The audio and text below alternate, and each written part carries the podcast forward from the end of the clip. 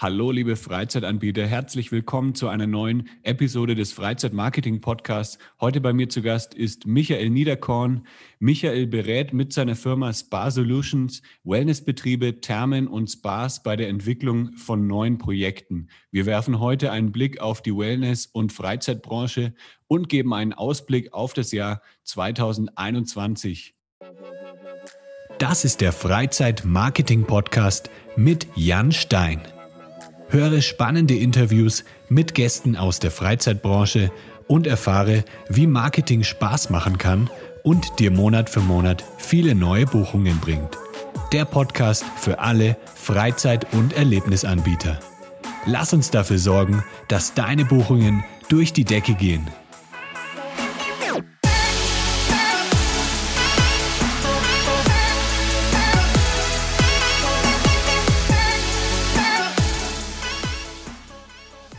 Hi Michael. Servus, Jan Hendrik. Schönen Gruß über den großen Teich. Schönen Gruß. Wo bist du aktuell? Nee, es ist im wunderschönen Mannheim. Also die ganzen hippen Leute sagen auch Mannem. Das ist, sage ich mal, der Center oder die Mitte von Deutschland. Das ist der Rhein-Neckar-Kreis. Wir haben hier eine Stadt gegenüber dem wunderschönen Rhein, Ludwigshafen. Wir haben Heidelberg und wir verschmelzen hier immer so mehr mit dem Rhein-Main-Gebiet, wo ja auch der größte Airport in Deutschland ist. Aber mhm. ich bin hier, gucke aus dem Fenster, leider ins Trübe. Der Schnee ist leider im Odenwald, aber vielleicht fahre ich heute mhm. Nachmittag nochmal hin. Ah ja, dann bist du direkt äh, in der Nähe der Natur und kannst da auch mal dann ja, dich entspannen. Ja, wir haben ja alle so das Thema durch die Pandemie, dass wir doch viele Tage und Stunden mit Zoom, Teams und whatever verbringen. Und ich merke ja. das selber für mich auch, dass ich einfach nach so einem heftigen, geballten Tag in die Natur muss. Und da haben wir natürlich hier die Situation mit Covid, aber Mannheim bietet dort auch gewisse Möglichkeiten. Insofern lasse ich mir das nicht nehmen. Ja, sehr gut. Seit wann bist du denn schon so im Spa- und Wellness-Bereich unterwegs? Ja, bei mir gab es eine spannende Fügung. Ich habe in den ersten Teil meiner beruflichen Jahre in den 2000er Jahren mit der Führung von IT-orientierten servicebasierten EDV-Läden befasst. Ich war Franchise-Nehmer der PC-Spezialistkette. Das mhm. heißt, wir haben uns in, meinem, in, unserem ersten Teil hauptsächlich darum gekümmert, Kunden zu befriedigen, wenn sie äh, Rechner oder sämtliche Dinge für Rechner fertigen mussten. Damals gab es noch kein Amazon, kein eBay. Man hat dann Rechner mehr oder weniger noch im Keller zusammengeschraubt und dann konfiguriert verkauft. Und wir, dann kamen die Themen hoch wie, wie Amazon, eBay und man hat plötzlich gemerkt, okay, man kauft dann doch lieber die Rechner online oder man kauft Apple-Geräte. Insofern habe ich mit einem geschickten Exit dieses Franchise-Unternehmen im Jahr 2002 verlassen, habe dort auch mein investiertes Kapital realisieren können und bin dann durch einen großen Zufall mit jemandem zusammengekommen, der zu der Zeit sehr hoch innovativ und sehr nah am Puls der Zeit das Erlebnisbad Calypso in Saarbrücken betrieben hat. Mhm.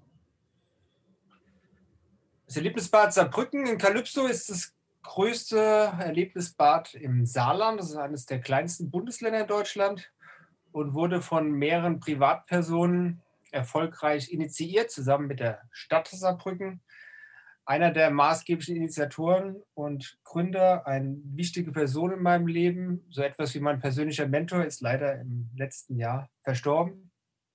Und ähm, er hat mir damals den Zutritt in diese spannende Branche ermöglicht und er hat mir letztendlich als jemanden, der aus dem Bereich IT kam, der schon so ein bisschen Gefühl dafür hatte, okay, wie steuert man eine GmbH, wie sind da die Abläufe? Wie liest man eine BWA? Äh, wie ist das Ganze mit den Steuerberatern und den Zahlen? Das konnte ich alles schon so ein bisschen mitbringen, aber für mich war dann die Challenge relativ schnell, ein bisschen zu lernen, okay, Therme, sieben Tage die Woche, 8 bis 22 Uhr, in der Spitze 3000 Gäste. Das heißt, es war schon ein sehr, sehr interessanter Switch für mich, wo ich mich aber relativ schnell sehr wohl gefühlt habe. Ja, es klingt auf jeden Fall nach einem sehr spannenden Projekt, so für den Einstieg in die Branche. Und, und wie ging es dann weiter? Also dann hast du erst äh, mit dem Bad zusammengearbeitet und dann hast du so deine eigene, dein eigenes Unternehmen daraus gegründet?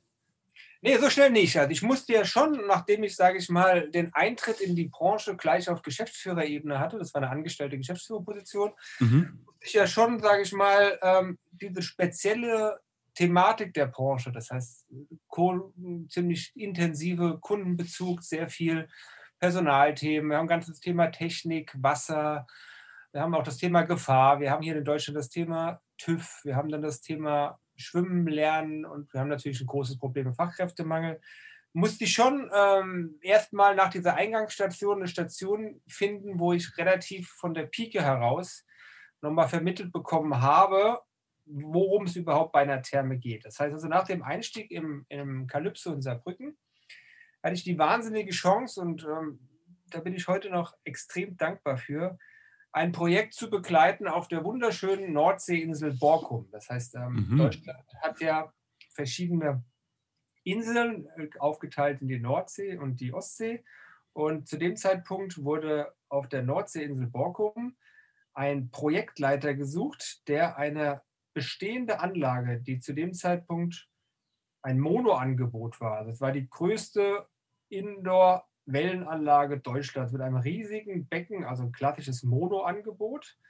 Und ähm, die haben jemanden gesucht, der nicht erst auf die Insel kommt, wenn die Anlage fertig ist, wenn sie gebaut wurde, wenn die Mitarbeiter eingestellt sind, sondern die haben eigentlich den richtigen Step gemacht. Die haben jemanden schon für den Bau als Bauherrenvertretung, als Projektleiter mit angeworben. Ja.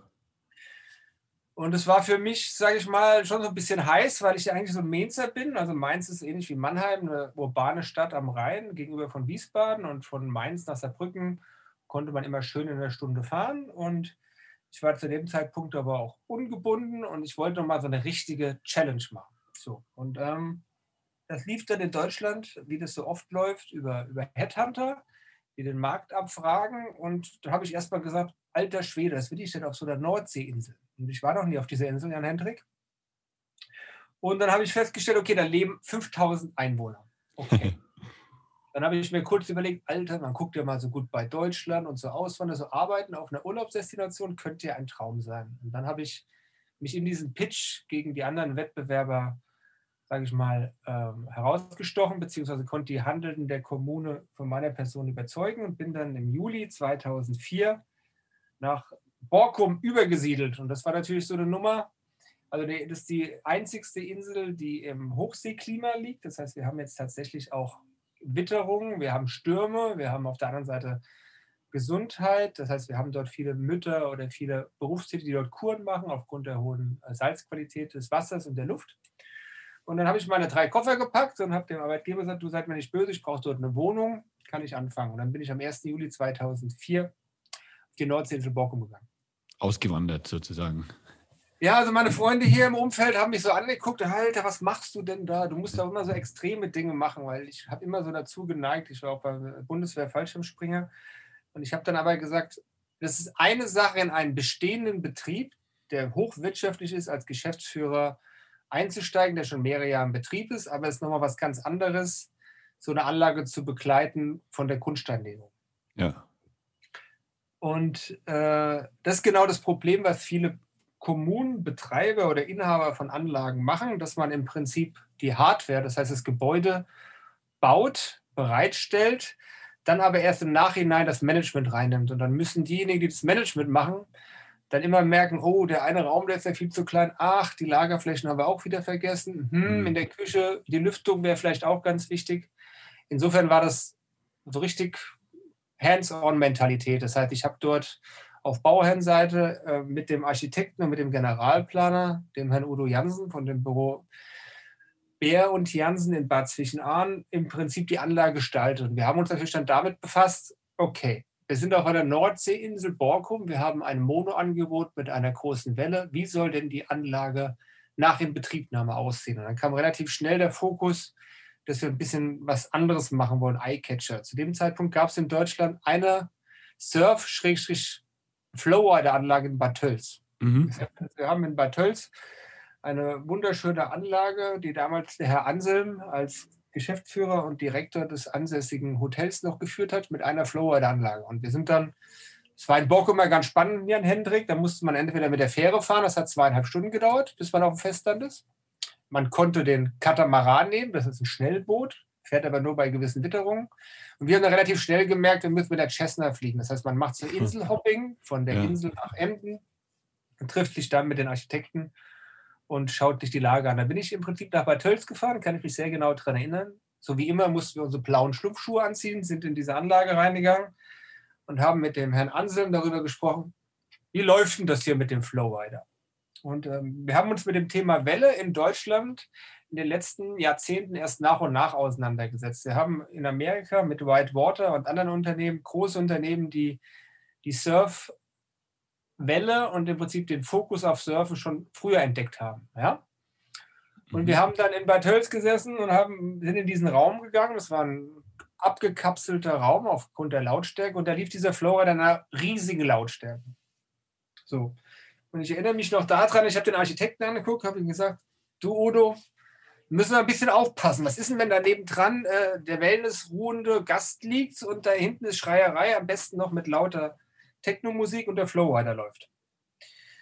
Und das war extrem spannend. Und was man natürlich dann gemacht hat, weißt du selber, man muss die Sachen alle mal ausprobieren. Wir haben uns dann selber die Badebuchs angezogen, sind auf den Flowrider gegangen und haben dann relativ schnell festgestellt, dass wir dieses Produkt in Borkum brauchen und haben das dann damals noch mit RP Water Fund, dem Herrn Teichmann, realisiert. Mittlerweile ist ein Produkt von der White Water AG. Okay, cool. Also ich bin auch in, hier in Guadalajara tatsächlich schon mal auf dem Flowrider gewesen. Ich hatte es irgendwie noch im Hinterkopf, dass irgendwo auf einer Nordseeinsel auch ein Flowrider steht. Und er ja, macht echt Spaß, das Ding. Bist du selber auch äh, auf dem Flowrider dann äh, was, war das dann sozusagen deine, deine Aktivität dort auf Borkum, die du immer gemacht hast? Ja, ich bin ja jetzt traurigerweise schon immerhin 46 und insofern habe ich mir dann ähm, natürlich abends die Chance genehm und bin auf den Flowrider gestiegen. Ja. War natürlich in den ersten Sessions, kannst du dir vorstellen, da hat man das noch so auf Knien gemacht, auf genau, ja. Hartplastikbrettern. So, und dann ist man irgendwann, in Borkum gibt es ja schon eine Surf-Szene. Ja. Wir haben in Borkum auch schon das Thema Nordsee, Kiten und dann habe ich relativ schnell so die die Boys von der Insel aktiviert und dann haben wir einmal in der Woche, als die Anlagen in Betrieb gekommen sind, so einen Contest gemacht, wo sich dann so die coolsten von den coolsten gemessen haben. Das heißt, man hat das Flowriden dann ein bisschen damit verbunden mit entsprechender Musik, mit schönen Drinks, mit Cocktails, mit entsprechenden Food and Beverage Angeboten. Und die Jungs haben dann einfach mal die, die Holzsurfbretter ausgepackt und haben es uns dann mal so richtig gezeigt. Und da gab es einen, einen Mr. Krüger, der zu dem Zeitpunkt auch in Deutschland unterwegs war und europaweit versucht hatte, die Surfszene so ein bisschen zu binden und auch Events zu machen. Und der war da mit seiner Crew mal in Borkum und der wurde mir dann schon ein bisschen schlecht und weiß, wie es dann ist. Da will man es dann auch probieren. Und ich kann den Leuten nur empfehlen, easy going, weil Konsequenz waren dann zwei, drei geprellte Rippen, weil man hat ja, ja. beim Floor in der Mitte so eine so eine Trennung. Man hat ja im Prinzip zwei Flächen, wo gleichzeitig zwei Personen surfen können und man braucht da schon ein gewisses Gefühl für. Und wir hatten ja in Borkum die Aufgabenstellung die, weil das Gezeitenland in Borkum befindet sich direkt am Strand. Das heißt, wir mussten ja ein Marketingangebot schaffen, damit die Leute im Prinzip direkt vom Meer an die, äh, ins Gezeitenland gehen und auf den Flowrider gehen. Ja.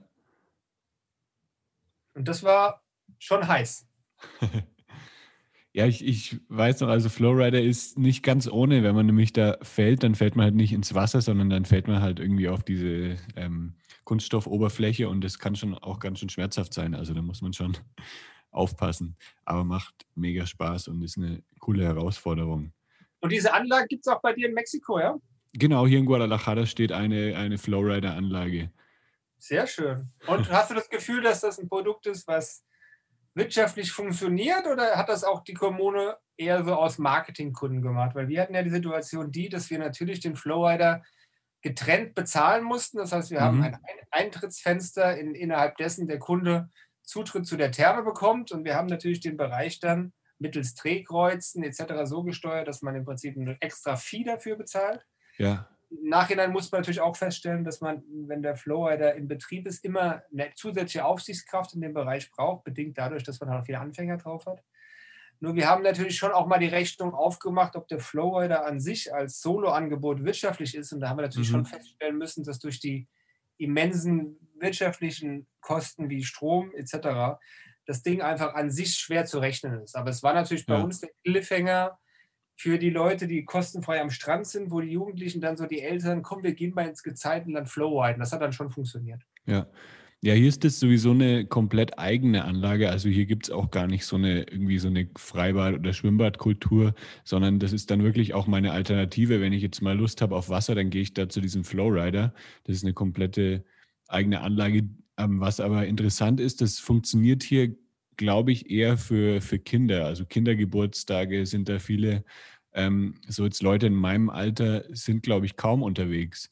Aber ich denke, ich denke, das rechnet sich schon. Also diese Kindergeburtstage sind, das sind halt immer so 10, 15 Kinder, die reservieren das dann für ein, zwei Stunden und ich glaube, damit machen die dann hier ihr Geld.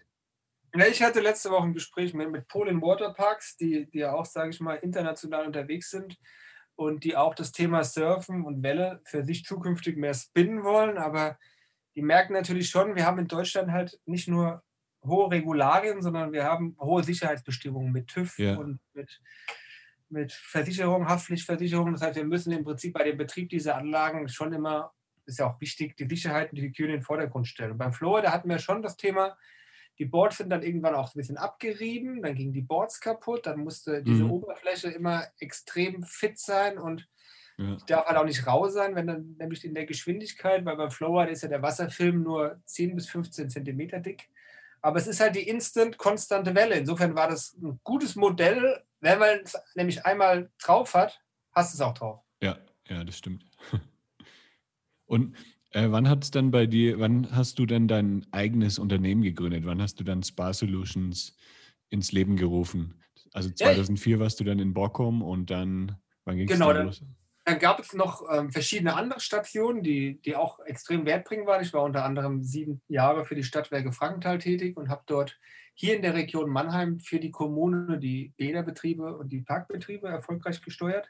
Mhm. Und dann kam irgendwann dann schon für mich äh, zwei Dinge ähm, in den Fokus. Also erstmal war mir klar, weil ich habe mittlerweile Familie, habe eine Tochter, eine Partnerin, habe meine Hut in Mannheim. Und in Deutschland ist es so, wenn du entsprechende gut bezahlte und werthaltige Positionen suchst, muss man sich schon mit dem Thema doppelte Haushaltsführung befassen. Das heißt, es ist ja in dieser Spezialbranche nicht so, dass ich irgendwie jetzt hier aus dem Fenster schaue und äh, hier zehn Therme im Umkreis von zehn Minuten habe. Das heißt, also ja. mir war relativ schnell klar, dass ich eigentlich ab 45, ab 44 den Rest meines Teils eigentlich damit verbringen möchte, mein berufliches Know-how, was ich aus dem operativen Betrieb dieser Anlagen erworben habe, anderen Betreibern, Projektentwicklern, Kommunen zur Verfügung zu stellen um ihre Anlagen halt wirtschaftlich und erfolgreich zu steuern. Insofern habe ich mich dann ähm, schon Anfang 2018 mit dem Gedanken befasst, eine große Anlage für ca. 250 bis 300.000 Besucher mit einem Investvolumen von 25 bis 35 Millionen Euro in Mitteldeutschland zu projektieren. Das heißt, der Ablauf ist dann meistens derselbe. Man sucht erstmal ein geeignetes Grundstück. Wir haben hier gewisse Bedingungen, die sind einfach Pflicht, also infrastrukturelle Anbindungen, Nähe Autobahn. Man braucht eine gewisse Region, die man bespielen kann. Wir haben so ein Einzugsgebiet bei so einer Therme zwischen 45 und 60 Minuten. Mhm.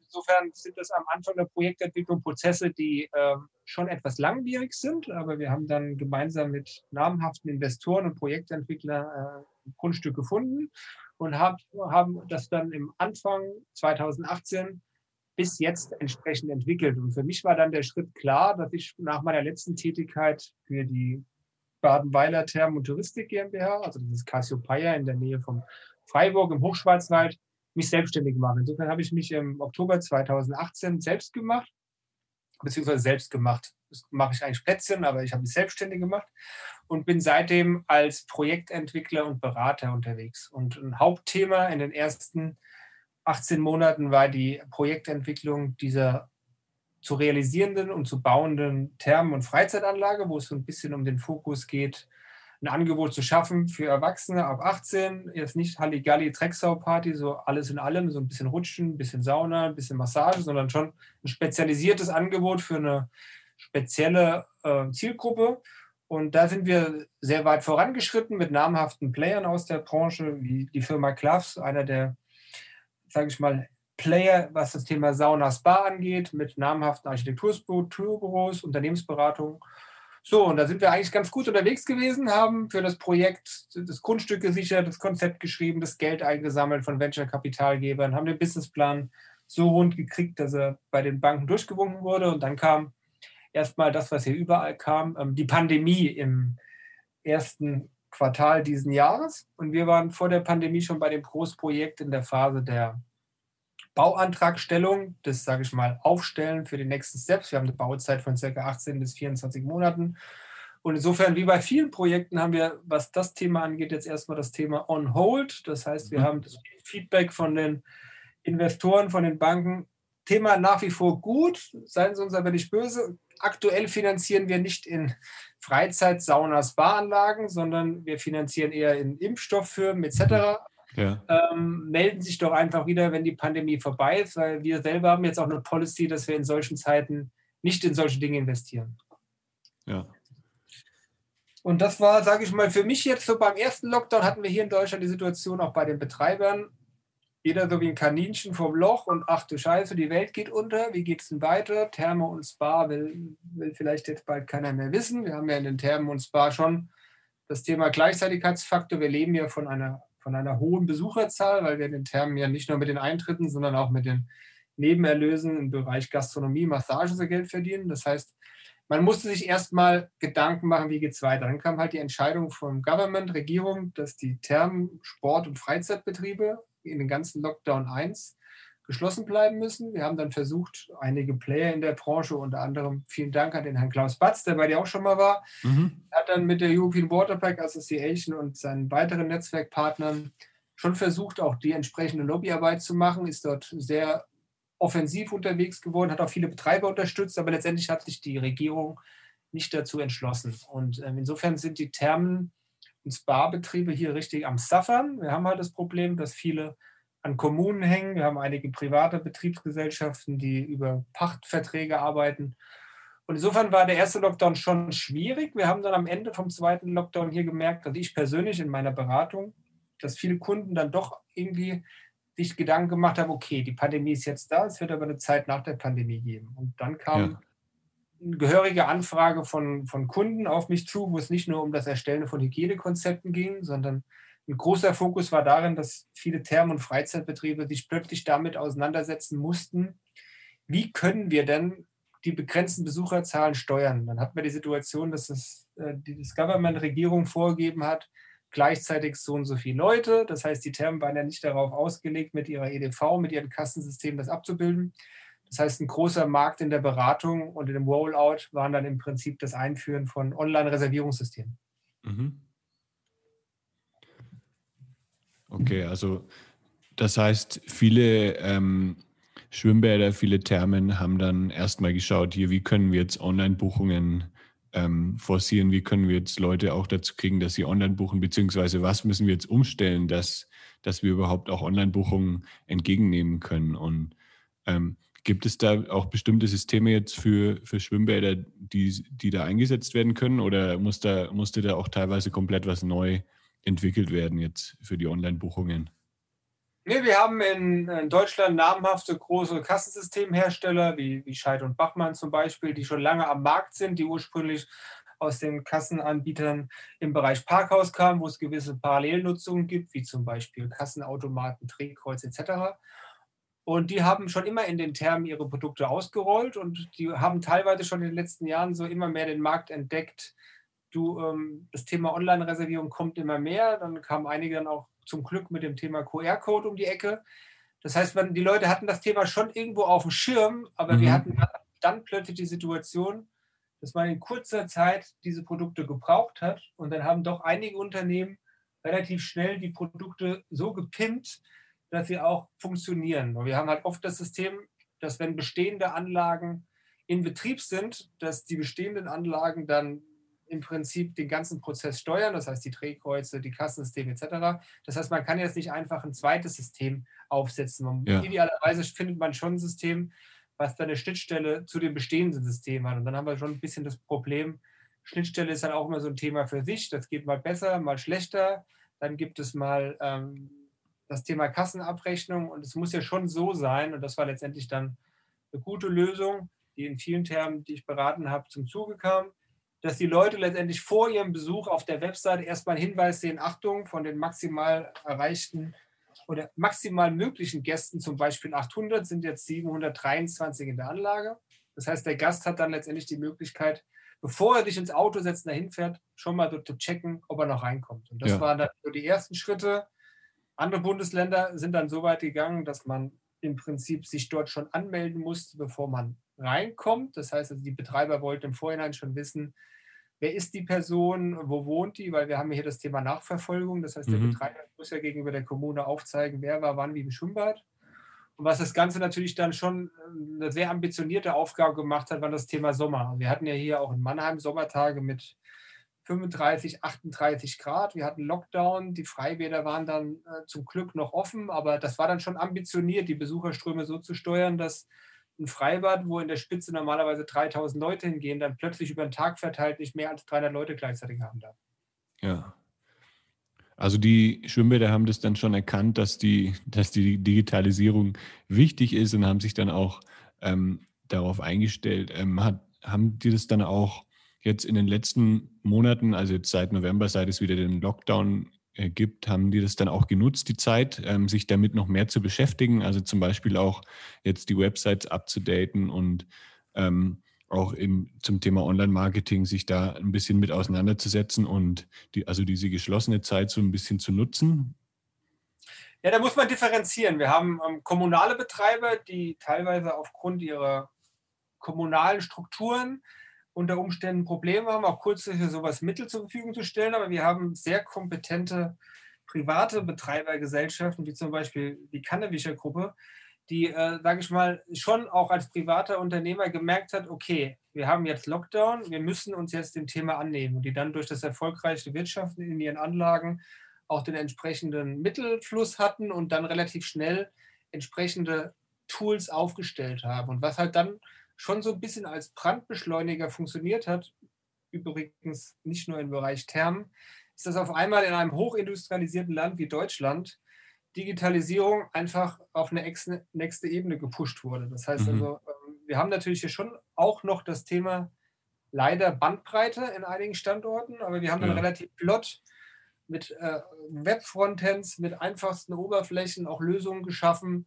die dem Betreiber ermöglichen, mit den geringen Besuchern doch im Prinzip das Maximale rauszuholen. Und das ist, glaube ich, ein Thema, wenn man sagen darf, ähm, was die Pandemie positiv beeinflusst hat, dass viele Betreiber jetzt, wenn der Lockdown 2 vorbei ist, da gibt es jetzt auch in Deutschland unterschiedliche Meinungen zu, ob das jetzt im April, im Juni oder im Juli ist. Wir haben heute ein sehr erfreuliches Thema, dass der moderne Impfstoff in Amerika von Amerika hier auch bald zugelassen wird. Aber ich glaube schon, dass wir dort jetzt auf einer Ebene sind. Und ich denke, Jan Hendrik, ich glaube, du kümmerst dich ja auch äh, in deinem Unternehmen nicht nur um das Thema dieses wunderschönen Podcasts, sondern auch um Marketing-Dinge intern. Ich glaube schon, dass die Aufmerksamkeit für sowas viel größer geworden ist. Also vor der Pandemie war es so, ja. dass man natürlich, wenn man Kunden beraten hat, immer wieder gesagt hat, hör zu, wir können uns natürlich auch mal ihre Marketing-Auftritt angucken. Soll ich mir mal ihr Social Media anschauen, ihr Instagram, ihr Facebook, ihre Webseite? Und das ist bei den Themen immer so ein Thema gewesen, aber die Probleme waren woanders größer. Das heißt, man hat hier okay. das Problem Fachkräftemangel, äh, Herr Niederkorn, erstmal wäre es mal wichtig, wir haben ein Personalkonzept, wie können wir langfristig Personal an uns binden? Müssen wir vielleicht andere Vergütungsmodelle machen? Sind unsere Gehälter zu niedrig? Aber jetzt ist der Fokus ein ganz anderer, weil jetzt geht es halt schon um den Euro mehr oder weniger in der Kasse. Und da ja. ist halt einfach das Thema Online, Booking, Social Media, Marketing sehr in den Fokus gerückt. Ja. Ähm, wie, wie sieht es denn aus so bei den Termen? Weil ich kann mir vorstellen, wenn also jetzt in der Stadt eine Therme ist, dann weiß das ja jeder. Dann kennt ja eigentlich jeder diese Therme, weiß, dass, dass die existiert. Und dann ähm, geht es ja eigentlich nur darum, ob man halt da dann mal hinfährt. Ähm, wie ist es denn aus, aus Thermensicht? Also müssen die sich da wirklich darum bemühen, dass neue Leute kommen? Oder ist es vielleicht eher so aufgegliedert, dass unter der Woche dann ähm, die Auslastung geringer ist und dass man da dann eher Marketing schalten müsste? Also was wäre so der Grund für eine, für eine Therme, wirklich dann auch Online-Marketing ähm, fokussiert zu schalten? Ja, das liegt ja ein bisschen an der Fragmentierung im deutschen Markt. Das heißt, wir haben große Leuchtturmanlagen, unter anderem die Wundgruppe, die mit Therme Erding im Prinzip eine mhm. Anlage integriert hat, die hier State of the Art ist, die so weit strahlt, dass die Leute mittlerweile auch äh, einen halben Tag Anreise nehmen. Aber wir haben natürlich hier schon solche riesigen Anlagen, die äh, aufgrund ihres multifunktionalen Angebotes auch weit streuen. Das heißt also, wir haben Player, die, die decken dann halt auch mal Mannheim und Frankfurt ab oder wir haben einen Player, der Der ist so groß, dass auch Leute aus Stuttgart und Karlsruhe zu ihm kommen. Wir haben in der Regel nach Untersuchungen, auch in der European Waterpack Association, klassische Anreisefahrten von 45 Minuten bis 60 Minuten bei einem mindestens vier Stunden Aufenthalt. Mhm. Nur in Deutschland kam ja dann in den letzten Jahren immer mehr das Thema hoch äh, der, der Bindung der Gäste an die Anlage durch ein Hotel oder Übernachtungsangebot. Das heißt, man hat ein Hotel- und Übernachtungsangebot an die Anlage gesetzt und hat ähm, dort die Leute mehr gebunden. Und jetzt haben wir die Situation, um deine Frage zu beantworten. Wir haben diese großen Player, die eigentlich durch ihren Namen, durch ihre riesigen Marketingbudgets schon ihre Stellung haben. Das heißt, wo die Leute vielleicht einmal im Monat, alle sechs Wochen hinfahren, wo die Leute auch bereit sind, mehr Geld dazulassen. Das heißt, da sind die Leute dann auch bereit, einen Tag Urlaub zu machen. Das heißt, den Eintritt mhm. zu bezahlen, ein schönes gastronomisches Angebot wahrzunehmen, Massage zu machen. Und dann haben wir aber die andere Seite, die im Prinzip ein Schwimmbad oder eine Therme sucht im Umkreis ihres Arbeitsplatzes. Die halt im Prinzip ein Place suchen, wo sie nach der Arbeit oder am Wochenende oder mal drei Stunden am Sonntagnachmittag ihre Freizeitangebote nutzen wollen. Und das sind meistens die Thermen, die zum großen Teil noch in kommunaler Hand sind, die dann sich überlegen müssen, welche Story sie dem Kunden verkaufen. Und da haben wir oft ja. die, die, Separierung, dass es dort um sportliche Nutzung geht, das heißt Sportbecken 25 Meter. Dort haben wir das Thema Sauna, aber dann jetzt nicht in solchen großflächigen Anlagen, wo es 13 bis 14 Angebote gibt, sondern eher so zwei, drei Saunen. Und die gehen so ein bisschen unter dem Schirm der großen Anlage unter. Das heißt also, die haben meistens nicht das Marketingvolumen, um dort den Markt zu beackern, sondern es sind eigentlich Anlagen, die sind aus städtischen Strukturen gewachsen, die dazu dienen, um die Daseinsberechtigung ähm, für die Bäder aufrechtzuerhalten und den Kindern zu ermöglichen, dort äh, ihre Schwimmfähigkeiten auszubauen. Und das ist das Thema, wo man schon genau hingucken muss. Und das ist auch das Thema, wo, wo natürlich ein großer Beratungsaufwand ist. Ja, das heißt, es gibt dann einfach verschiedene ähm, Ansatzpunkte beim Marketing. Also jetzt bei den großen Termen, da geht man dann einfach darauf, dass dass man den Leuten nochmal so den, den letzten Schubs gibt, ähm, dass sie vielleicht am Wochenende mal eine Stunde ähm, in die Therme fahren. Also da macht man dann überregionales Marketing und dann eben für die städtischen Angebote, dass man eben die Leute so auch an sich bindet und ihnen eben auch Angebote zeigt, die, die ihnen, den Leuten gar nicht so bewusst waren. Also dass man eben nach der Arbeit dann mal ein bisschen entspannen kann, dass man seine Bahn schwimmen kann. Also da muss man dann auch ein bisschen Storytelling vielleicht ähm, betreiben, also einfach den Leuten darauf Lust machen, dass sie dann auch mal ähm, in, in so eine Anlage fahren, die in der eigenen Stadt ist. Genau, und dann ist sicher das Entscheidende, auch in der Beratung, dem Betreiber zu vermitteln, du, was ist denn überhaupt deine Story? Möchtest du die eierlegende Vollmischsau sein, so zwei Rutschen, ein Kinderplanschbecken, ein Sportbecken und drei Saunen? Oder wäre es vielleicht jetzt bei dir in der Region, wo es um dich herum mehrere große Player gibt, vielleicht wichtiger, eine Seite der Freizeit- und Wasserentspannung richtig zu machen. Und dann stellen wir schon fest, dass es manchmal sinnvoller ist, man macht ein schlüssiges, sauberes Sportbad, wo man gar nicht versucht, noch ein bisschen Gastro, ein bisschen Sauna zu machen. Und man macht, das ist jetzt das Thema Großprojekt, was ähm, bei mir seit zwei Jahren am Köcheln ist, eine Anlage, die sich an ein Klientel richtet, das halt keine Rutschen braucht, das halt Ruhe sucht. Wir haben hier das Thema Work-Life-Balance. Die Leute wollen gerade jetzt auch aus ihrer Umgebung heraus, wollen abtauchen, werden sich wahrscheinlich in der Zukunft jetzt auch nicht mehr in den Flieger setzen, nach Mallorca fliegen und, und dort an einem Wochenende ähm, zwölf Cocktails trinken und irgendwo im Hotelsbar liegen, sondern wir haben, glaube ich, eher den, den Markttrend, dass die Leute in ihrer Umgebung Retreats suchen, wo sie eintauchen können, wo sie kurz, sage ich mal, ihre Arbeit, ihr Laptop, ihr iPhone, vielleicht auch mal ihre Familie oder ihre anderen Verpflichtungen ausblenden und dann einfach in eine Welt abtauchen. Und das ist, glaube ich, die Zukunft, dass wir uns immer mehr Richtung Retreat, Rework, Akku aufladen. Und dann kommt auch noch ein bisschen das Thema New Work dazu. Das heißt, die Leute sind ja mittlerweile auch gewohnt, anders zu arbeiten. Vielleicht muss man zukünftig, auch wenn man mal einen Tag in der Therme ist, mal irgendwo eine Möglichkeit haben, eine halbe Stunde in einen geschlossenen Raum zu gehen, mal, mal einen ja. Zoom-Call durchzuführen. Aber ich glaube, da tut sich gerade eine ganze Menge. Ja. Ja, ich denke, da kann man äh, aus Marketing-Sicht ähm, sehr gut, sehr viele verschiedene Dinge machen. Also einmal, wie du sagst, wenn die Therme oder wenn das Schwimmbad sich direkt auf ein Klientel ausrichtet, aber man kann, kann theoretisch auch als Marketer ähm, eben verschiedene Zielgruppen ansprechen. Also wenn jetzt die Therme ähm, sowohl Rutschen als auch Wellness als auch ähm, Sportangebote hat, dann kann man eben auch versuchen mit verschiedenen Stories dann ähm, verschiedene Leute zu erreichen und das dann eben zum Beispiel über Facebook ähm, richtig auszuspielen, dass eben jetzt sagen wir mal die Leute, die sich eher für, für Wellness interessieren, dass die dann eben nur das Video kriegen, das sich ähm, um Wellness dreht und dann vielleicht Familien mit Kindern kriegen dann ähm, das Video ausgespielt mit den Rutschen. Also da kann man sehr, sehr viel machen von, von der Zielgruppenansprache her bei Facebook und natürlich auch bei, bei Google-Anzeigen über Instagram. Also da gibt es sehr, sehr viele Möglichkeiten für, für die Thermenbetreiber, dann die Leute richtig zu erreichen. Genau, und da ist es, muss man auch den Hintergrund wissen, dass die Thermen in Deutschland meistens relativ schlank organisiert sind. Das heißt, wir mhm. haben einen Head, also einen Betriebsleiter, Geschäftsführer, dann haben wir ein relativ schmales hierarchisches Konstrukt mit äh, Assistenten oder Assistentinnen im Bereich Marketing, Lohn, Gehälter, Verwaltung gespielt. Und dann haben wir ja den großen Bereich der Teams. Das heißt, wir haben Food and Beverage, wir haben Cleaning, wir haben Aufsicht, wir haben Wellness-Teams. Und das ganze Thema Social Media, Instagram, Facebook, SEO, Google AdWords ist immer so ein Thema, ah ja, das müssen wir ja auch noch machen. Das heißt, man mhm. hat diesen Term irgendwie vielleicht einen Mitarbeiter oder eine Mitarbeiterin, die in den letzten Jahren sich schon immer um so Themen gekümmert hat, die die Flyer gemacht hat für das Sommernachtschwimmen, die, ähm, wenn eine Veranstaltung war, die Lichtanlage organisiert hat, die, ähm, die sich um den Shop gekümmert hat, um die Bademoden entsprechend darzustellen. Das sind dann so Mitarbeiter, da ist man früher rangegangen und hat dann gesagt, ja, du machst jetzt bitte auch noch unseren Internetauftritt und pflegst ja. noch unsere Social-Media-Ebene. Mittlerweile ist es so, dass die Betreiber entweder die luxuriöse Situation haben, dass sie dort eigene Positionen schaffen. Das heißt, wir haben eine große Nachfrage nach jungen Marketeers.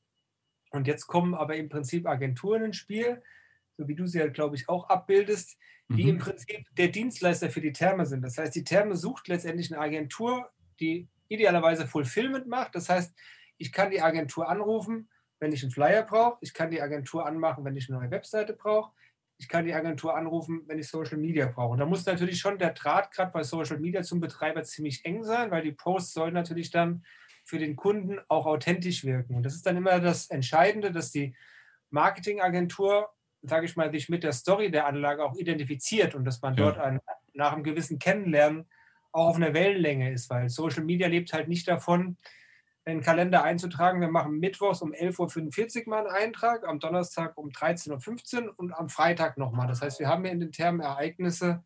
Wir haben ja auch zum Beispiel mal eine Hochzeit in der Therme. Wir haben mal ein Event in der Therme. Da geht halt ja. mal die Sonne auf oder wir haben mal einen Flowrider-Contest. Dann haben wir immer das Thema, dass unsere Gäste mit der Hausordnung unterschreiben, dass sie bereit dazu sind, auf entsprechenden Bildern, Posts, Videos zu erscheinen. Vorausgesetzt, sie sind halt nicht im Fokus. Da gibt es in Deutschland entsprechende Regularien für Datenschutz.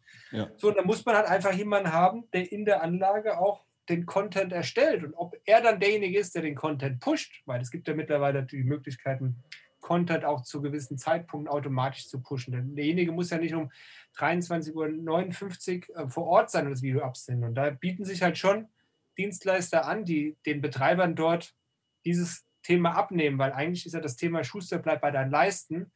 Und ähm, das Thema Social Media nimmt halt so viel Raum ein. Ich glaube, da kannst du als, als Freizeit-Nerd, der, glaube ich, solche Gespräche einmal die Woche führt, glaube ich, ein Lied von singen. Und das wird halt in Deutschland teilweise noch nicht so richtig bespielt.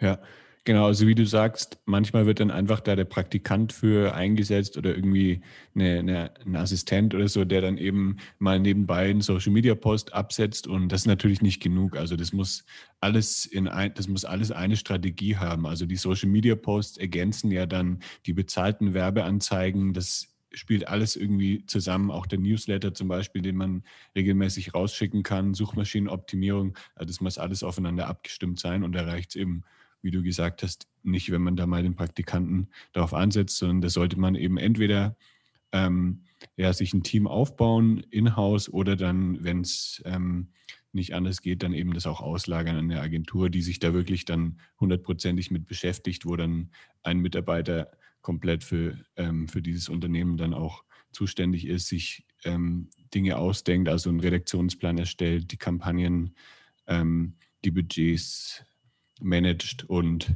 ja, dann halt auch immer ein Ansprechpartner ist. Deswegen, ähm, ja, also kann ich auf jeden Fall jedem nur ans Herz legen, dass er da sich mal mit zu beschäftigen und falls, ja, falls es nur so stiefmütterlich betrieben wird, ähm, dann wäre es, glaube ich, jetzt ein ganz guter Zeitpunkt noch jetzt während des Lockdowns auch da vielleicht mal sich ein bisschen mehr mit zu beschäftigen und dann für dieses Jahr das auch ja dann richtig anzugehen.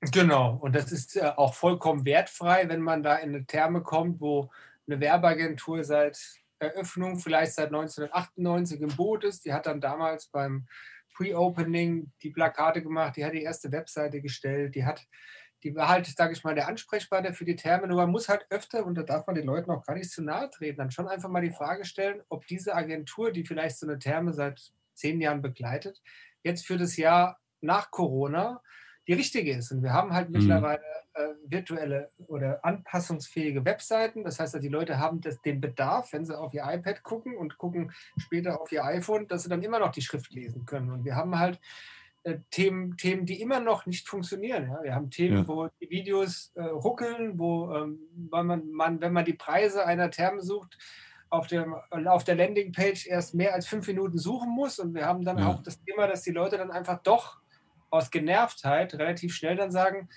oh, seid mir nicht böse, da gehe ich doch lieber zu der Anlage XY, da weiß ich, das funktioniert. Und ähm, das ist halt schon ein harter Wettbewerb. Und ich glaube, da sind solche Unternehmen, wie du es machst, einfach gefordert, dass sie einfach da als Dienstleister und Lösungsanbieter für die Thermen da sind und denen einfach sagen, dazu, das ist halt einfach nicht mal schnell Instagram eingerichtet, eine Facebook-Seite gesichert und dann legen wir mal los, sondern da gehört schon ein bisschen mehr dazu. Ja, ja, wie du sagst, die Website ist natürlich auch ein sehr, sehr wichtiges Thema. Also ähm, teilweise sieht man da wirklich noch Websites, die irgendwie 20 Jahre alt sind, die nicht mobil optimiert sind. Und wenn da dann jemand auf dem Handy, was ja mittlerweile der Großteil der Leute ist, äh, drauf schaut ja. und dann irgendwie die Schrift nicht zu lesen ist, dann muss man reinzoomen und dann ist irgendwie alles verschoben und dann sucht man da stundenlang. Also ja, gibt es schon leider einige Beispiele, die noch so sind, aber ja, das, da kann man natürlich auch die Chance jetzt nutzen, während ähm, noch ein bisschen, wer es noch ein bisschen ruhiger ist, das Ganze umzustellen und eben ja die Website mobil zu optimieren beziehungsweise komplett zu überarbeiten. Ich weiß nicht, ob du das da in dem amerikanischen oder mexikanischen Markt auch merkst. Also was wir hier schon merken, durch die Pandemie ist halt, sage ich mal, die Präsenz und das Pushen von Informationen über dein Angebot über die Portale. Und das ist halt nicht nur Facebook und nicht nur Instagram, sondern es ist auch Google AdWords und es ist auch LinkedIn, es ist auch Xing. Es sind einfach, die Leute nutzen diese Plattform, um den digitalen Schirm aufzuspannen, weil die Märkte sind jetzt einfach zu, die Anlagen sind nicht geöffnet. Trotzdem kann man mal ein Video posten, wie in einer Anlage, die in Lockdown ist, zum Beispiel gerade das Becken gereinigt wird oder wo ein Betreiber ja nicht, äh, sage ich mal, seine Mitarbeiter in Kurzarbeit schickt und sagt, ach, wir warten jetzt einfach, bis die Pandemie vorbei ist und schließen wieder auf, sondern wo die Betreiber einfach sagt, nein, wir schicken die Mitarbeiter nicht in Kurzarbeit, sondern ganz im Gegenteil, wir bilden sie jetzt fort. Wir machen endlich mal die Gastronomie, die wir hinten normalerweise 360 Tage im Jahr offen haben, bauen wir mal um. Wir gucken mal, ob wir zukünftig vielleicht eine Sauna brauchen, die größer sind. Und wenn man dann die Leute mitnimmt, dann kriegt man sie danach auch wieder. Und jetzt nochmal, um zurückzukommen auf das Thema Borkum. In Borkum habe ich einmal die Woche in Führungen gemacht mit Touristen und Einwohnern. Das heißt, ich bin einmal die Woche über die Baustelle gelaufen, habe denen gezeigt, da hinten kommt der Flowrider hin. Oh, guck mal, da hinten kommt die Pumpe.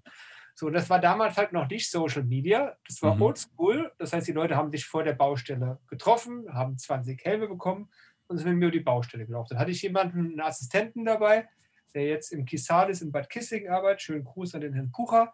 Der hat das digital aufgenommen. Wir haben danach diese Videos ins Internet gestellt und das war im Jahr 2003. Und die Leute waren so begeistert zu sehen, wie die Anlage sich entwickelt. Und das kann ich ja. auch nur jedem empfehlen, die Leute mit auf die Reise zu nehmen. Es ist einfach immer schade, wenn, ach, da hinten um die Ecke hat eine neue Therme aufgemacht. Was? Wusste ich ja gar nicht, ehrlich. So. Und das ist meistens suboptimal. Ja, ja diese Stories hinter den Kulissen, die, die können sehr, sehr viel bringen, dass man einfach auch einen Bezug zum Unternehmen aufbaut und merkt, es sind auch nur normale Menschen dahinter. Und ja, man kriegt dann einfach irgendwie ja, die ganzen Stories mit, die da passieren. Und jetzt ähm, speziell auch während, während des Lockdowns macht es einfach Sinn, präsent zu bleiben. Wenn ich jetzt irgendwie diese Woche ein Video sehe von, von meiner Lieblingstherme und dann vielleicht nochmal nächste Woche oder vielleicht von einer neuen Therme, die ich noch gar nicht kenne, dann, dann ist es so, habe ich das schon im Hinterkopf und wenn ich dann weiß, es geht wieder, es, es wird wieder geöffnet, dann ist das wahrscheinlich die, die erste Anlaufstelle für mich. Dann, dann werde ich da hinfahren, weil ich dann eben, ja, weil ich mich die ganze Zeit schon drauf gefreut habe. Also auf jeden Fall macht es jetzt Sinn, nicht irgendwie alle Marketingaktivitäten zu pausieren, sondern wirklich präsent zu bleiben und ja, den Leuten auch weiterhin Content zu bieten. Genau, und wir haben ja in Deutschland oft den Klassiker, das heißt, man sucht sich eine Stammtherme aus, zu der hat man eine gewisse Bindung, da mag man die Aufgüsse, da hat man eine Beziehung zu dem Personal, da schmeckt vielleicht der, der Rumpf, das Rumpsteak besonders gut. So, und die Leute gehen eigentlich in Deutschland ziemlich selten fremd. Das heißt, wenn man eine Anlage gefunden hat, die einem gefällt, wo man den Gast wertschätzt, wo man auch merkt als Gast, okay, der kümmert sich jedes Jahr rum, der baut immer wieder eine neue Sauna, da hinten hat er neue Möbel besorgt, dann ist es schon schwierig, jemanden aus so einer Therme rauszulocken. Und dann muss man ja. ziemlich hohen Marketingaufwand machen, um das zu machen. Und das ist meiner Meinung nach das Entscheidende, dass wir natürlich eine hohe Kundenbindung haben und man muss dann einfach auch solche Lockdown-Zeiten die natürlich für jeden jetzt erstmal eine Herausforderung waren, einfach schon nutzen. Und natürlich gibt es das Thema auch hier, dass einige Termen Liquiditätsprobleme haben. Und dann haben mhm. einige mit wirklich interessanten, auf Online-Shop basierenden Gutscheinlösungen jetzt gerade vor Weihnachten teilweise fünf- bis sechsstellige Beträge generiert, indem sie geschickt zum richtigen Zeitpunkt mit dem richtigen Marketing Gutscheine verkauft haben. Natürlich ja. haben alle also ein bisschen Angst, ja, ist der dann auch noch einlösbar, wenn der in Insolvenz geht. Aber wenn das namhafte große Gruppen machen, haben wir nicht das Insolvenzrisiko. Und so kann man seinen Betrieb auch aufrechterhalten. Aber ja.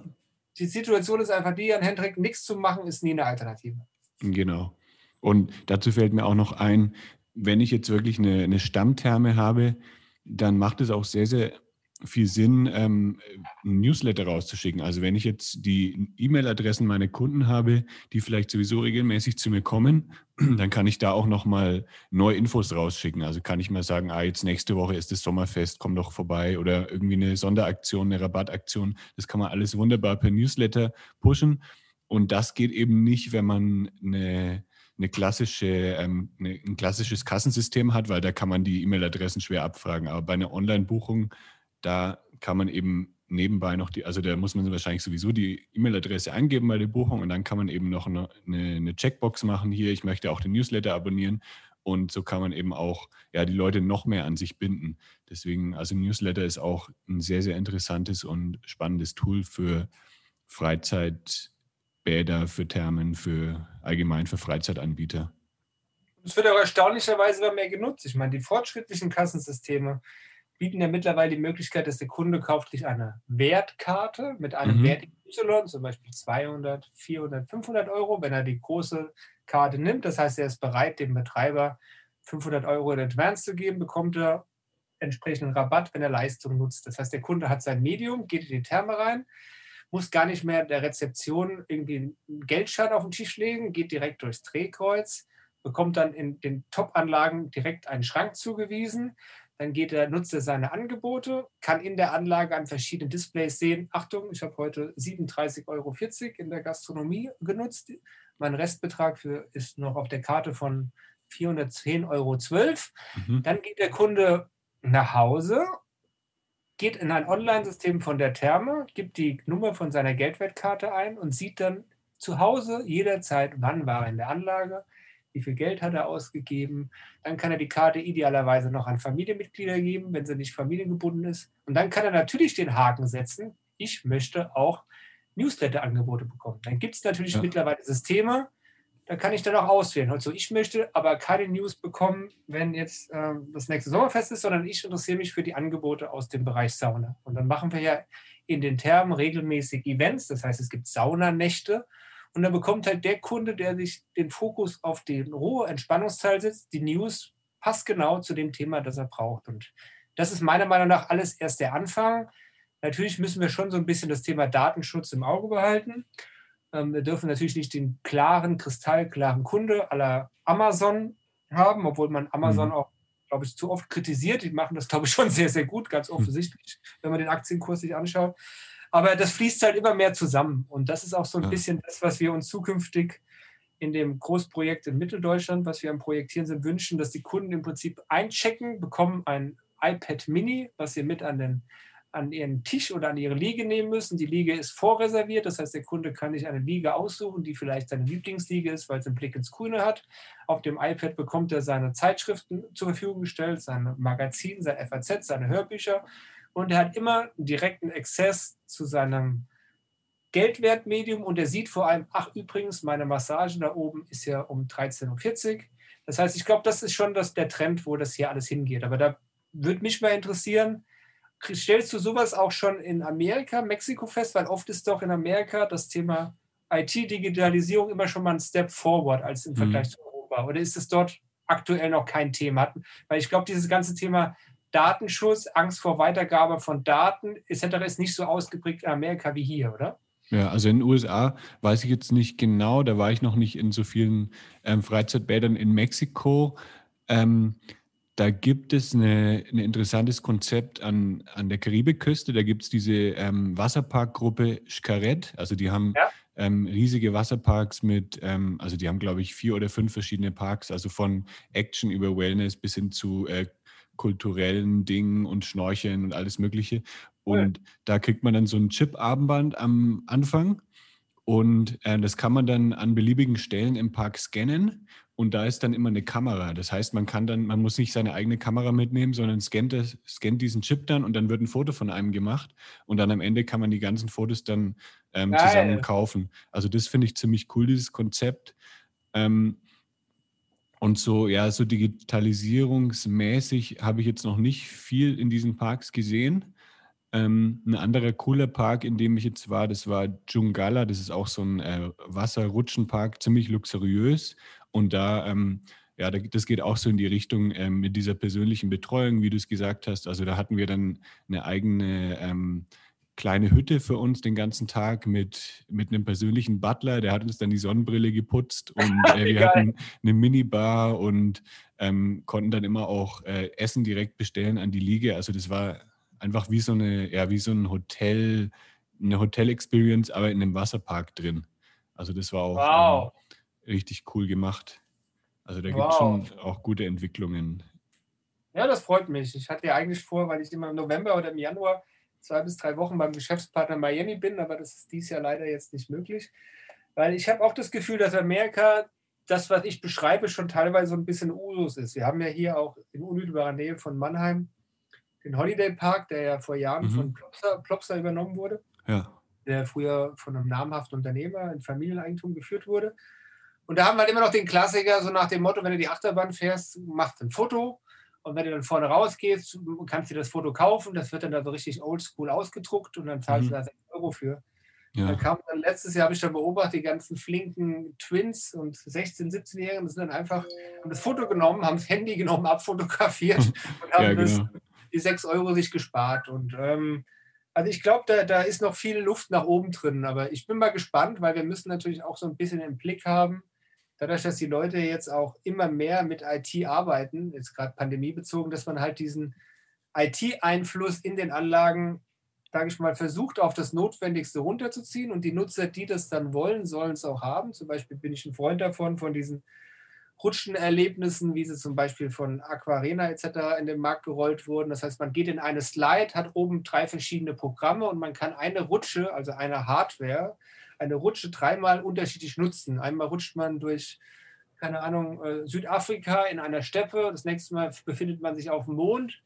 Aber ich glaube, die, die große Challenge ist im Prinzip, die IT dort zu nutzen, wo sie sinnvoll ist und wo sie gebraucht wird, aber nicht überall in den Vordergrund zu setzen. Ja, ja, sehe ich auch so. Also ich denke vor allem für die, für die Besucher eben das alles ein bisschen ähm, komfortabler zu machen. Ähm, dafür lohnt sich das auf jeden Fall. Und eben aus Sicht des, äh, des Thermen-Schwimmbadbetreibers eben in Richtung Marketing, dass man da mit den Kunden einfach noch besser in Kontakt bleiben kann, dass man zu, äh, die, dass man die Angebote viel besser auf den Kunden zuschneiden kann. Dafür sollte es auf jeden Fall auch noch viel mehr genutzt werden. Genau. Was denkst du denn, wie sich die Branche jetzt in diesem Jahr entwickeln wird? Also jetzt abgesehen von, ähm, von der Corona-Krise natürlich, denkst du, dieses Jahr wird es ähm, viele Neuerungen geben, noch viele Investitionen oder geht es erstmal dieses Jahr darum, um ja, zu überleben und jetzt wieder ähm, erstmal zu starten? Also ich kann nur berichten durch, durch meine Tätigkeit und durch meine Gespräche mit Branchenbegleitern, dass alle eigentlich einen gewissen Euphorismus haben, natürlich schon so ein bisschen, äh, sage ich mal, äh, am Fußboden oder an der Haustür kratzen und endlich wieder aufmachen wollen. Aber wir haben schon das Gefühl, dass es einen riesen Rebound geben wird, dass ja. die Leute förmlich diese Erlebnisse so vermisst haben, dass sie förmlich danach lechzen. Wir merken jetzt auch bei einigen Termen, dass der Gutscheinverkauf einfach durch die Decke ging, trotz Schließung. Und wir haben ja nach wie vor die Situation, dass wir zu wenig Wasserflächen in Deutschland haben und dass die Kommunen natürlich in den Sommermonaten das ein bisschen kompensieren mit Freibädern, mit Schwimmen in Seen, Schwimmen in Flüssen. Aber das saubere, überwachte, klare Wassererlebnis einer klassischen Therme und das Wassererlebnis in Bezug auf Rutschen, in Bezug auf Schweben, in Bezug auf Floten, in Bezug auf Ruhen, das kann eigentlich nur eine hochwertige Therme mit überwachter Wasserqualität bieten. Und da wird es schon meiner Meinung nach von einigen Gruppen einige Akzente geben. Wir haben jetzt mhm. die von mir angesprochene Entwicklung, die sich immer mehr ausbreitet. Das heißt, die Anlagen setzen Übernachtungskapazitäten dran. Nach den ersten Rollouts von Wohnmobilstellplätzen, Campingplätzen kommt jetzt auch immer mehr der Hotelgedanke ins Spiel. Da gibt es diesen Outstanding Player in Deutschland, familiengeführtes Unternehmen, die für der Familie Mack, den Europapark, der das Rolantica als eines der größten Projekte in Deutschland kurz vor der Pandemie eröffnet hat, mhm. im Prinzip jetzt, das muss man nicht mehr überlegen, die Zeit damit nutzen, sich um die nächsten Investitionssteps Gedanken zu machen. Und wir haben dort, glaube ich, schon einen gewissen Aufholfaktor, weil die Flucht aus, der, aus dem Zoom oder die Flucht aus dem Büro hin in eine andere Welt, die wird es nach wie vor geben. Und natürlich gibt es den Naturbezogenen, der wandern geht, der Golf spielen geht, der der Tennis spielt, der andere Dinge macht. Fahrrad ist in der Pandemie wieder ein richtiges Thema geworden. Natürlich hat jetzt jeder irgendwie ein Rudergerät zu Hause oder ein Peloton-Bike, aber dieser ganze Trend, dass man das zu Hause nutzt, nicht nur als Wohnfläche, als Erziehungsfläche, als Essplatz, als Arbeitsplatz, jetzt noch als Sportplatz, als Fitnessplatz. Der Mensch ist, glaube ich, nicht dafür gemacht, an einem Platz alles zu machen. Es gibt sicherlich ja. einige, die werden jetzt vielleicht sagen, oh ja, das mit dem Peloton, das ist ja super, da muss ich ja gar nicht mehr Fahrrad fahren. Aber ich glaube, die Leute werden schon wieder das wahrhaftige Nutzen solcher Angebote an der frischen Luft im Wasser nutzen. Und wir haben halt einfach bei dem Thema Wasser, haben wir das nicht das Thema, dass man dieses Erlebnis YouTube-mäßig oder in einem Zoom-Meeting vermitteln kann. Wir haben einfach das Thema mhm. Haptik, wir haben das Thema äh, Fühlen, wir haben das Thema Feuchtigkeit und ich glaube, das kann uns keiner nehmen, auch nicht die Digitalisierung. Ja. Wie kann man dich dann denn am besten erreichen? Also wenn jetzt hier ein interessierter Thermenbetreiber zuhört, wie kann er dich kontaktieren, wenn er sich mal mit dir austauschen möchte? Also eine super seriöse Möglichkeit ist immer LinkedIn. Dort hat jeder, der ein Entry sucht zu mir und zu meinem Unternehmen, eine gute Möglichkeit, sich über die Dinge, die ich schon gemacht habe, zu informieren, Referenzen zu sichten und mich dort per Nachricht zu kontaktieren. Dort sind auch meine E-Mail-Adressen hinterlegt. Und ähm, natürlich gibt es auch die Kanäle Instagram, Facebook. Auch ich persönlich habe in 2021 ähm, was Spannendes vor. Ich werde die Unternehmensform auf eine andere Ebene hieven, mit einem anderen namhaften Player in der Branche in eine Zusammenarbeit einsteigen, die von äh, einer gewissen Tragweite bezeichnet ist. Aber unter meinem Namen und der Firma Spa Solutions bin ich auch bei Google auffindbar. Mhm. Und ich bin für alle Schweinereien offen. Ganz bewusst geht es darum, als Lösungsanbieter für Betreiber und Inhaber von Freizeitimmobilien zur Verfügung zu stellen. Das heißt, wenn zum Beispiel jemand eine Aufgabenstellung hat, meine Gastronomie äh, funktioniert nicht, mein Wareneinsatz ist immer zu hoch, ich bekomme die Leute nicht. Ähm, da bin ich ein Ansprechpartner, wenn jemand zum Beispiel eine Therme hat, wo er einfach merkt, oh, wir haben jetzt ein Problem. Die Therme ist so eng, die Angebote sind so ausge bucht, dass wir nach Pandemiezeiten einfach nicht mehr so arbeiten können wie vor der Pandemie, bin ich der wichtige Ansprechpartner.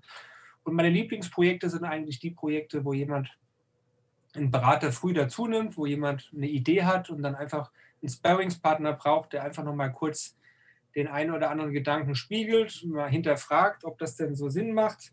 Er hilft natürlich schon, wenn man 19 Jahre in der Branche als operativer Geschäftsführer, Betriebsleiter unterwegs war dann hat man eigentlich einen ganz guten Überblick. Und ähm, da freue ich mich über Ansprachen jeglicher Art. Super. Also deine Kanäle, deine Website, dein LinkedIn-Profil verlinke ich natürlich auch nochmal in den Show Notes. Die findet ihr unter lebegeil-media.com slash podcast. Und dann sage ich vielen, vielen Dank, Michael, für deine Zeit und liebe Grüße nach Mannheim. Dir auch. bleibt gesund und Mexiko steht immer noch auf meiner Wunschliste und ich hoffe, dass wir uns in den nächsten sagen wir mal, sechs Monaten auf ein kleines, ich weiß nicht, ob ich das sagen darf, aber ich trinke es halt nur mal gern, Corona oder auch ein Corona-Light bei dir treffen können. Cool, ja, du bist herzlich eingeladen. Ich bin hier. Dankeschön für die Zeit. Bis dahin. Mach's gut. Ciao. Das war der Freizeit-Marketing-Podcast von Lebegeil Media. Um regelmäßig hilfreiche Marketing-Tipps für dein Freizeitbusiness zu erhalten, klicke jetzt auf Abonnieren hier auf Spotify oder bei Apple Podcasts.